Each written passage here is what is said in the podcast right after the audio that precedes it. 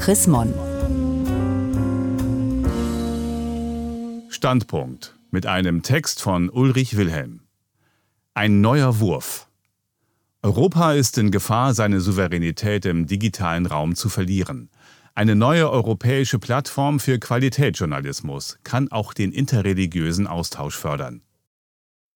Tatsachen schafft man nicht dadurch aus der Welt, dass man sie ignoriert. Dieses Zitat, das dem britischen Schriftsteller Aldous Huxley zugerechnet wird, gilt auch für die Digitalisierung. Der tiefgreifende Wandel, der mit ihr einhergeht, ist eine Tatsache. Viele Veränderungen laufen in sehr kurzer Zeit ab. Wichtig ist, dahinter zu blicken und die Folgen zu bedenken, die der digitale Wandel für jeden von uns hat, privat wie beruflich. Ärzte setzen auf Telemedizin, Apotheker nutzen digitale Datenbanken, Architekten drucken Arbeitsmodelle mit dem 3D-Drucker. Und kaum eine Branche kann es sich mehr leisten, auf einen eigenen Auftritt in den sozialen Medien zu verzichten. Die digitale Revolution ist vielleicht einer der größten Umbrüche in der Menschheitsgeschichte. Eine regelrechte Zeitenwende, wie der Präsident der Max-Planck-Gesellschaft Martin Stratmann formuliert hat. So verändert sich auch die Welt der Medien in rasendem Tempo, mit faszinierenden neuen Möglichkeiten und Chancen für die Art und Weise, wie wir kommunizieren, aber freilich auch mit Risiken und weitreichenden Folgen für den gesellschaftlichen Zusammenhalt. Heute kann jeder, der ein Smartphone besitzt, selbst Inhalte produzieren und so zum Medienmacher werden. Schnell, unkompliziert und ohne dafür viel Geld in die Hand zu nehmen. Das hat auch problematische Seiten. Während bei den Inhalten auf diese Weise eine unendlich große Vielfalt entsteht, gilt bei den Anbietern der Netzinfrastrukturen das Gegenteil. Hier herrscht Marktkonzentration. Das Internet und damit die Verbreitung von Inhalten wird seit mehr als einem Jahrzehnt von nur wenigen amerikanischen Anbietern, vor allem aus dem Silicon Valley, dominiert. Von Facebook als sozialem Netzwerk etwa, Amazon als Onlinehändler, YouTube als Videodienstleister und Google als Suchmaschine. Eine wichtige Rolle auf diesen Plattformen spielen dabei sogenannte Algorithmen, die unsere Wahrnehmung steuern und so programmiert sind, dass sie ständig selbst dazulernen.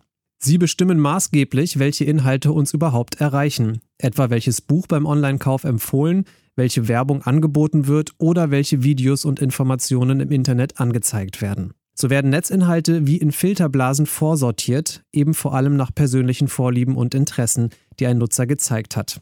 Danach richten sich dann die Empfehlungen der Algorithmen. Zugleich beruhen die Algorithmen der US-Anbieter auf einem Geschäftsmodell, das zugespitzte Inhalte im Netz stärker verbreitet als ausgleichende Botschaften. Denn je aufputschender und emotionaler ein Inhalt ist, desto verlässlicher wird er geteilt und findet seinen Weg zum Nutzer. Falschnachrichten verbreiten sich schneller und wirksamer als sachliche Nachrichten. Alles, was Aufregung und Überraschung erzeugt, findet automatisch mehr Beachtung. Die US-Plattformen unterscheiden zudem nicht zwischen wahren und falschen Informationen.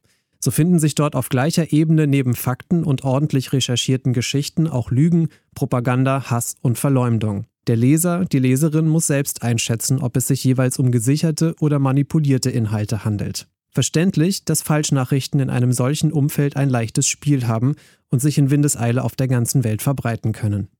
All dies verändert unsere Gesellschaften. Denn wenn sich Menschen immer häufiger nur mehr in Filterblasen im Netz bewegen, wenn wir nur noch zur Kenntnis nehmen, was uns in unserer eigenen Meinung bestärkt, dann schwindet der Zusammenhalt und der öffentliche Raum zerfällt in viele Teil-, Unter- und Gegenöffentlichkeiten.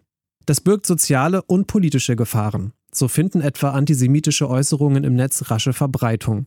Die Polarisierung nimmt zu, der Umgang miteinander verroht, Hassparolen ersetzen gegenseitigen Respekt. Dabei sind die Quellen und die Verantwortlichen für hetzerische Äußerungen oft nicht auszumachen. Europa ist in Gefahr, seine Souveränität im digitalen Raum zu verlieren. Umso wichtiger ist es, dass wir in Deutschland und Europa den öffentlichen Raum schützen, denn er ist unerlässlich für die Demokratie. Demokratische Gesellschaften brauchen einen gemeinsamen, offenen, transparenten und integrierenden Raum für politische Diskussion und Meinungsbildung, für den Austausch von Argumenten im permanenten Ringen um Konsens. Unser Kontinent hat in den vergangenen 70 Jahren bewiesen, dass er mit den europäischen Werten des Zusammenhalts, der Pluralität und des Ausgleichs Frieden und Wohlstand schaffen kann. Um diese Errungenschaften zu erhalten, ist es mit der Regulierung allein nicht getan. Wir benötigen zusätzlich eine Infrastruktur, die nicht den Hass verstärkt, sondern den gesellschaftlichen Zusammenhalt fördert und die unseren europäischen Werten und Regeln folgt. Um der Übermacht US-amerikanischer Geschäftsmodelle etwas entgegenzusetzen, werbe ich daher für eine eigene digitale Infrastruktur in Europa. eine Art Plattform für Anbieter von Qualitätsinhalten als europäisches Gegenstück zu YouTube mit Elementen sozialer Medien wie Facebook und einer guten Suchfunktion. Dort könnten öffentlich-rechtliche wie private Rundfunkanbieter, Verlage, aber auch Institutionen aus Wissenschaft und Kultur wie Universitäten, Bibliotheken, Theater, Museen und viele andere Inhalte einbringen.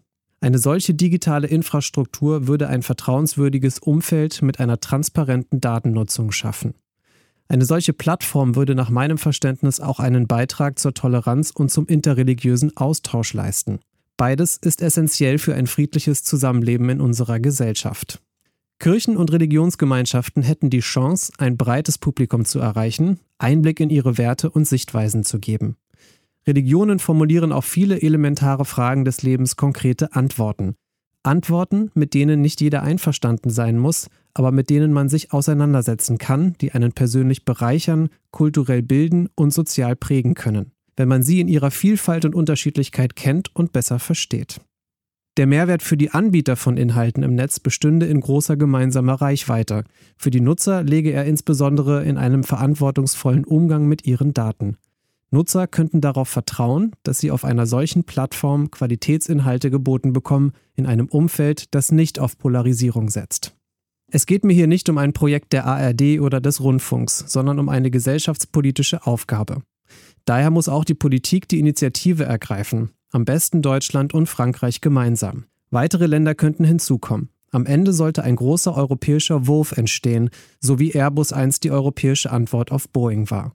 Auch in den USA ist das Silicon Valley nicht allein durch unternehmerische Vision und Wagemut entstanden, sondern durch Industriepolitik bzw. öffentliche Förderung unterstützt worden. Das technologische Know-how jedenfalls ist in Europa vorhanden. Hier haben wir ein hervorragendes Potenzial. Ich bin überzeugt, dass eine europäische digitale Infrastruktur zu organisieren wäre. Wichtig ist, dass ein politischer Gestaltungswille dahinter steht. Denn auch hier gilt, Tatsachen schafft man nicht aus der Welt, indem man sie ignoriert. Gelesen von Matthias Papst. März 2019. Mehr Informationen unter www.chrismon.de